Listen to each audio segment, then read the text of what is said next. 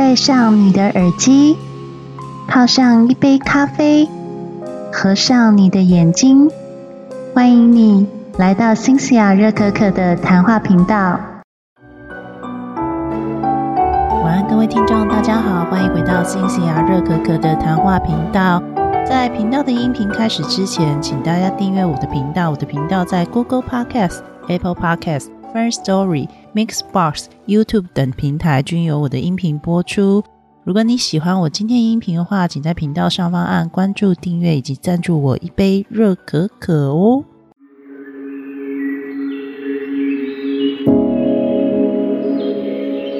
那今天想要来跟听众分享一本书，叫做《不被爱也没关系》，是由武田玲乃这位女作家所写的哦。那她之前在二零一三年出版了一本叫做《吹响吧，上低音号》这本书，她成功漫画化后，她就变成一个蛮有名的小说家。这本书《不被爱也没关系》，她获得吉川英治文学新人赏。不知道大家有没有想过，自己跟父母的关系是处于什么样的平衡关系？很多父母是用爱去灌溉小孩的成长过程，但是我们也有看到有一些毒父毒母啊，我所谓毒是中毒的毒，毒父毒母呢，他们用爱为名去情绪勒索自己的小孩。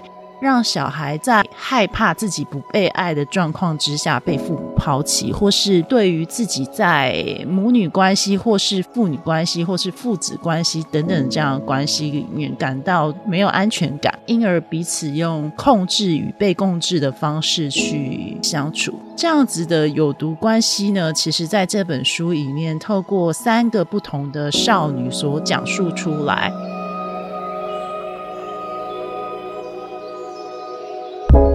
里面三个少女分别是杨菜，还有一个是叫江勇，然后第三个是叫木村。这三个女孩呢，各自家庭有不同的际遇。像杨菜是跟母亲一起生活，她母亲跟前夫离婚了，所以呢，她就带着杨菜在外面租屋。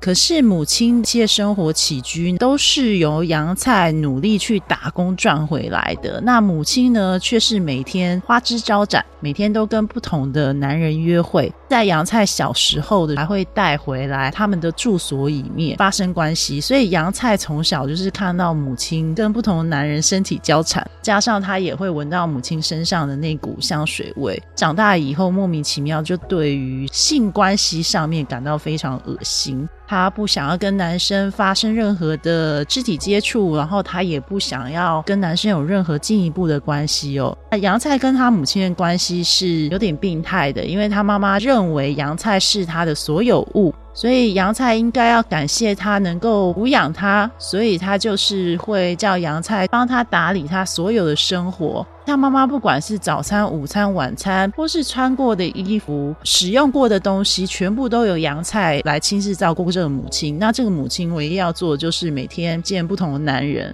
可是杨菜他不觉得这一切有什么哦。呃，甚至就把自己赚来这些钱呢，毫不犹豫的交给他母亲去管理哦。殊不知后来他发现他的母亲竟然把他努力赚的这些钱呢拿去花用了。杨菜那个时候是为了要赚钱养活自己的妈妈，还有要支付他在大学的学贷的费用。将近八十万全部都被他妈妈花完了，甚至还拿去给他妈妈的男朋友使用。后来杨菜就崩溃的离开了他的妈妈。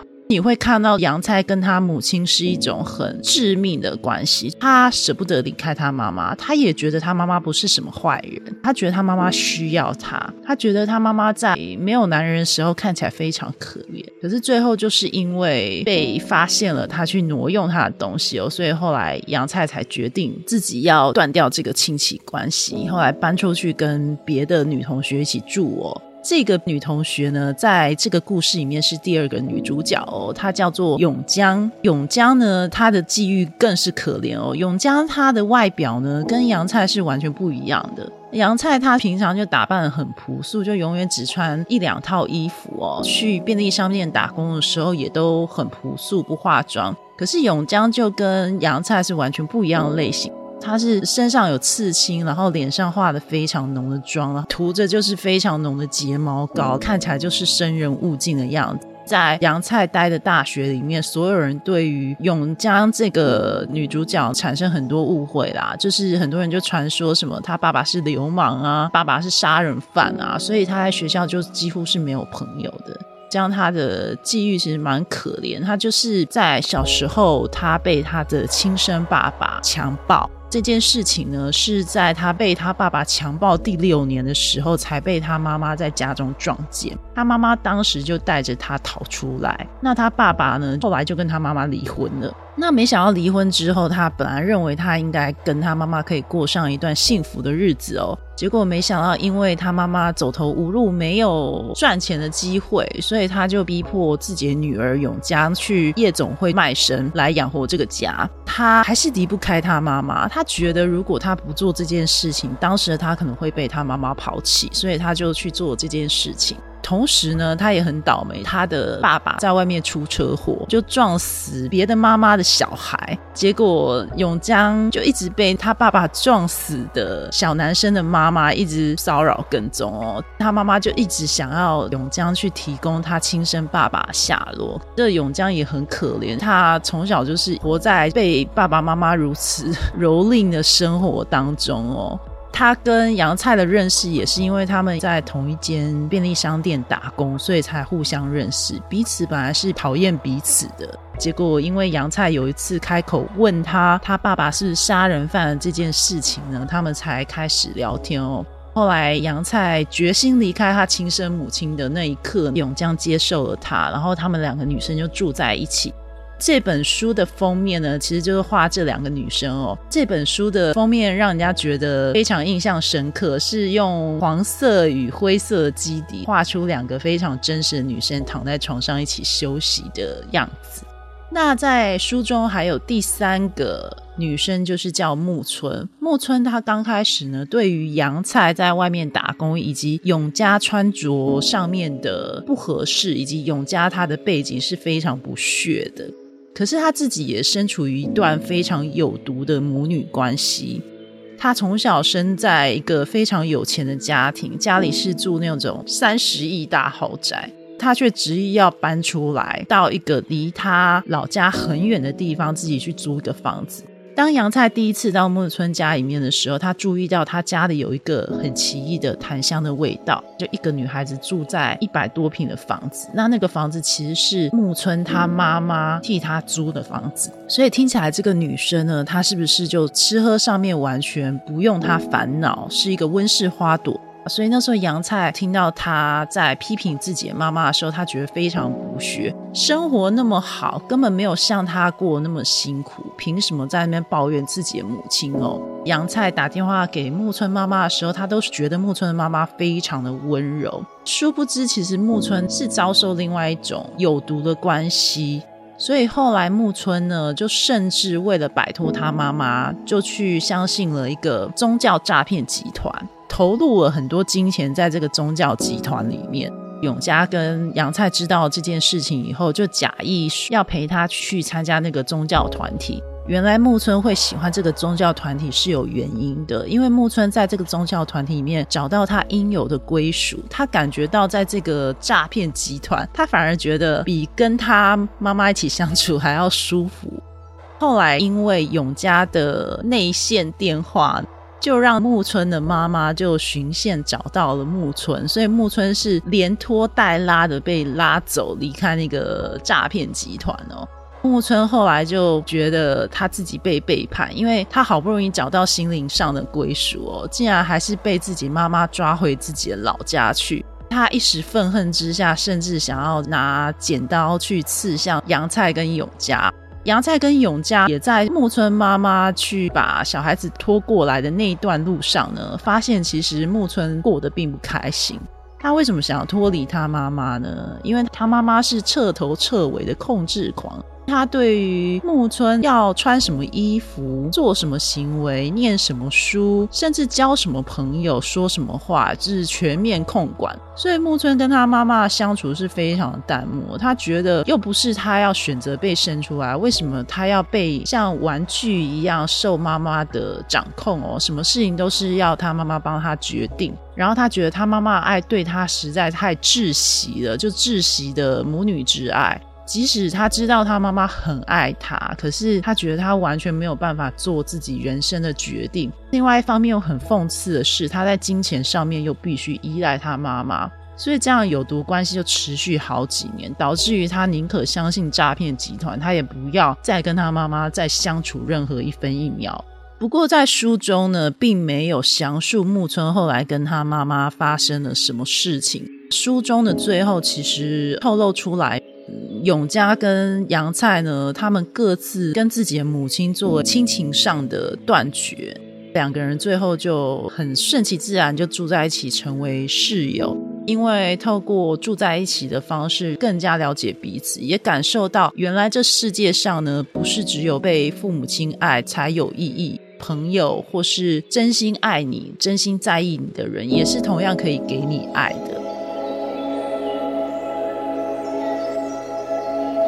到底怎么样的爱才叫做是正常的爱呢？如果我们不被父母爱的话，是不是我们就没有存活在这世界上的意义呢？这是这个作者古田林奈想要跟读者叙述的一个观点。武田林乃他其实，在小时候也曾经思考过这个问题。我记得我们国小六年级的时候，好像每天都只想着赶快下课啊，赶快回家吃好料哦。其实也从来没有质疑过父母对自己的爱，甚至有很多人到现在还是认为我们不应该忤逆父母啊，就是父母爱绝对是无私的。可是真的事实是这个样子吗？武田林乃是想要告诉很多身处于有毒关系的小孩，你们不应该质疑自己。有这样的想法，而是应该勇敢面对。如果你是处于一个不被爱的关系当中，你不需要对自己的存在感到疑惑，而是要及时切断这样的关系。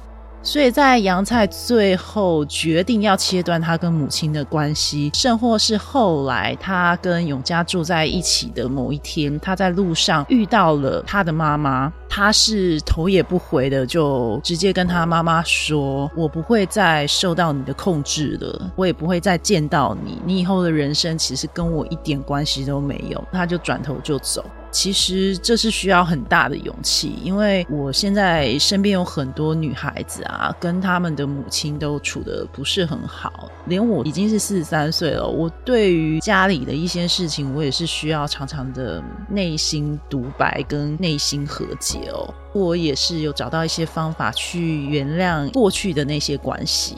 如果你现在身处于父母之间有这样子的剪不断理还乱的关系的话，其实你需要冷静的去思考这段关系是不是对你来讲是很有毒的，而且你也必须要放下父母总是无私的这个观念。不过，大部分的父母都仅仅只是给小孩子一些情绪上的勒索，但背后其实都是因为太爱自己的小孩，所以才会用这样子错误的方式对待小孩嘛。其实，我们相对于这故事里面两个女生呢，都还算是生活的很幸福。书的最后，我觉得是有提供一线光明的，并不会让你看到最后会觉得啊，怎么结果是不好的？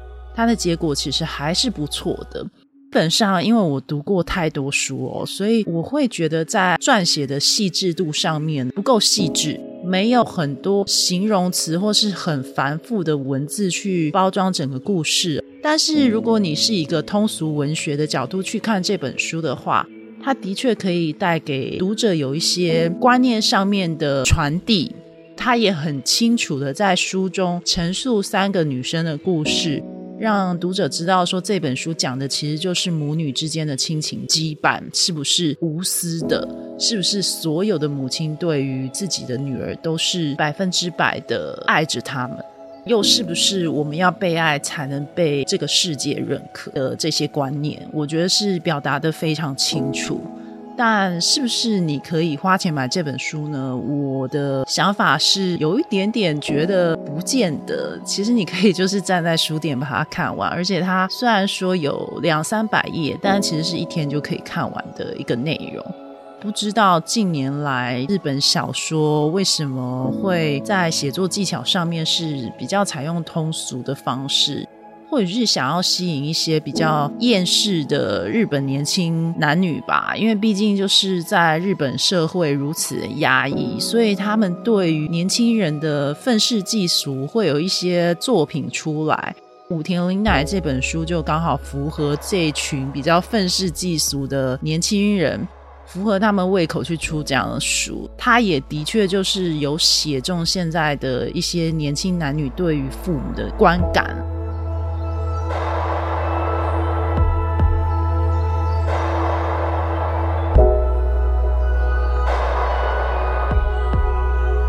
大家不知道有没有听过宫泽理惠跟她妈妈的故事？宫泽理惠在九九零年代算是非常非常红的一个日本清纯女星。不知道现在九年级生有没有听过她？但是在我们那个年代，真的是男生心中的第一女神。但她跟她妈妈光子呢之间的那个母女纠葛的关系哦，真的是要说很久了。简而言之，就是宫泽理惠，她从小就是被妈妈当成摇钱树嘛。那她妈妈其实刚开始只是想要完成她的明星梦，因为宫泽光子呢，其实在年轻的时候也算是一个美人胚子。她因为跟一个荷兰人结婚，生下宫泽理惠。那只是那个荷兰人后来就不知去向哦，所以后来是宫泽理惠跟他妈妈相依为命。他发现宫泽理惠是长得亭亭玉立哦，所以他就有一个想法是想要栽培宫泽理惠成为大明星。所以大概宫泽理惠在十一岁左右就透过一些广告啊，还有电影导演的发掘，就拍了一些广告片哦，进而就拍了一些非常卖座的电影作品。所以宫泽理惠在他青春年华的那个年代呢，就赚得杯盆盆满。但是呢，他妈妈光子呢，竟然就是不顾他的意见之下哦，把他带去美国拍了后来非常有名的写真集《圣塔菲》。那这本《圣塔菲》写真集呢，推出之后呢，大卖一百五十万本。一百五十万本，其实在当时日本的记录无人打破，据说到现在还是没有人可以打破。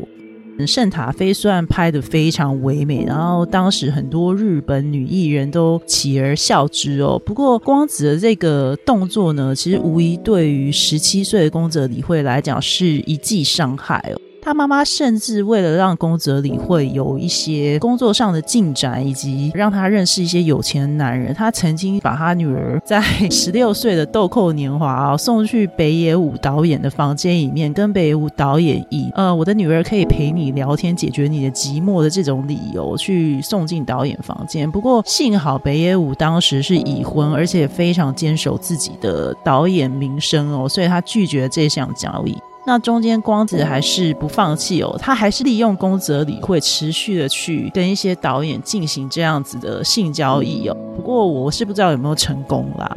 宫泽理惠最有名的就是他跟桂花田订婚的消息嘛。不过后来是取消了订婚，那为什么又是他妈妈影响的哦？他妈妈当时跟桂花田的夫家呢要了一笔大钱，甚至要求宫泽理惠在婚后不可以退，一定要赚钱。就是因为他认为女儿是自己的所有物，女儿是自己经济上的唯一来源，所以他能利用宫泽理惠到一个极致哦。所以宫泽理惠后来这个婚事也吹了，宫泽理惠就逼到好像忧郁症嘛，自杀。他妈妈是把他包装成说哦，因为他生病了，所以怎么怎么样。所以宫泽理惠有一段时间呢，在日本的演艺圈是退隐的，其实都是他妈妈的影响。个母亲会如何对待女儿的方式，是不是真的全部都是用无私的爱？其实你从宫泽理惠故事可以听得到，一个母亲其实并不完全是无私的。刚刚讲的是母女的关系嘛，那现在讲的是父女的关系哦。最有名的例子就是布兰妮小甜甜跟她爸爸杰米，布兰妮小甜甜，她前面情史不用讲哦，她其实因为在一九九九年推出《Baby One More Time》这张专辑，然后全球大卖一千五百万张，一千五百万，我靠，就是等于整个全台湾，再加上隔壁的金门马祖人口，呃，这么多的人去买她的唱片。那布兰妮小甜甜不用讲，大家都知道她很红，但是她遇到渣男的感情时候，也是非常令人印象深刻。他后来遇到 Justin Timberlake 这个渣男，几乎毁了他一些声誉嘛。那他后来呢，甚至因为遇到一些精神状况，然后剃光头啊，带小孩在车上开车，这些被狗仔追逐的不堪的过程当中，他就得精神病。他得了精神病呢，他爸爸杰米呢就趁此呢提出暂时的监护权。那到后来，甚至演变成他父亲对他有永久监护权。在美国，监护权这件事情是很可怕一件事情。简单来讲，意思就是他爸爸一旦有他的永久监护权呢，他就等于拥有小甜甜的所有财产，以及小甜甜的出入所有什么使用手机啊、使用财产啊，然后甚至身上穿的衣服，他所做的事情，他全部都可以监控小甜甜。他可以全部用监控人的方式去控制小甜甜布兰妮。所以，小甜甜布兰妮在他爸爸控制之下，有十三年的时间，一周七天，然后一天工作十小时，每天的一直努力工作，在他的监控团队下面，他自己都自嘲说，他根本不如拉斯维加斯的那些性交易工作者，因为在他爸爸监控之下，他必须一直为他爸爸赚钱。他爸爸在这几年监控当中，就从他身上获取了非常非常多的利益。不过很恭喜小甜甜的是，她后来硬起来了。她透过很多方式，还有外面的一些声音，因为后来她的一些粉丝，还有一些团体发现小甜甜是被软性监控的，所以那那些公众声音有影响到她父亲杰米的一些行为。小甜甜在二零二二年的十一月十二号重获自由，她终于可以不用被她爸爸监控。那十三年呢？他爸爸是如何利用小甜甜布兰妮，以及因为小甜甜布兰妮只是身为他的女儿，而为他爸爸卖命了那么多年？她几乎是没有自己声音的一个女艺人。我们可以从这两个非常知名的例子看到，这世界上的确是无不是的父母。连过去说无不是的父母，意思就是说我们要原谅父母的过错。但是我在这里提到的无不是的父母，就是。我们可以不用原谅父母过错，因为他们真的不是完人。当他们不是完人，甚至伤害到自己子女，甚至伤害到我们的时候，其实我们真的要勇敢的说 no。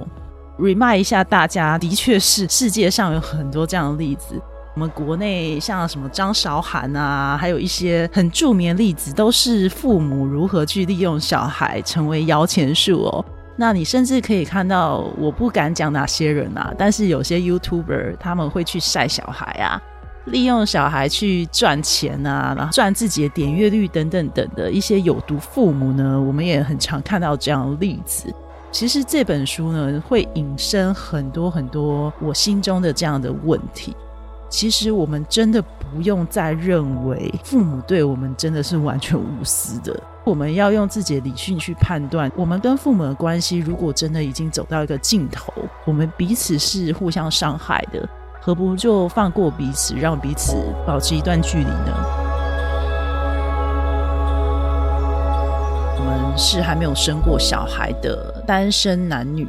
我们其实是比较难去体会到，身为父母是怎么样看待小孩的。我们其实通常会怨恨父母，或是觉得他们对我们情绪勒索。其实通常都是站在我们是小孩的角度上面去看。我有些朋友会去抱怨说：“哦，为什么家里的资源分配不均啊？”这是最常听到的问题。或是我有听到有些男生啊会去抱怨父母过得那么爽，为什么还要付他孝亲费这样的问题。其实这类问题还蛮多出现在我们这个世代当中，这些问题都没有正确解答。可是我觉得大家可以做的一件事情是：第一个，当你遇到情绪勒索父母的时候，其实你可以去做止损，你可以选择搬出去，你可以选择跟他保持一段距离。但同时，第二个我想要劝大家的就是，你要不要去思考，为什么你如此怨恨他们？是不是因为你在金钱上面也有对他们产生一些依赖？你确认你是经济独立的吗？你确认你是完全可以不用靠父母就可以独立生活的吗？你确认你的生活是完全不需要父母打理的吗？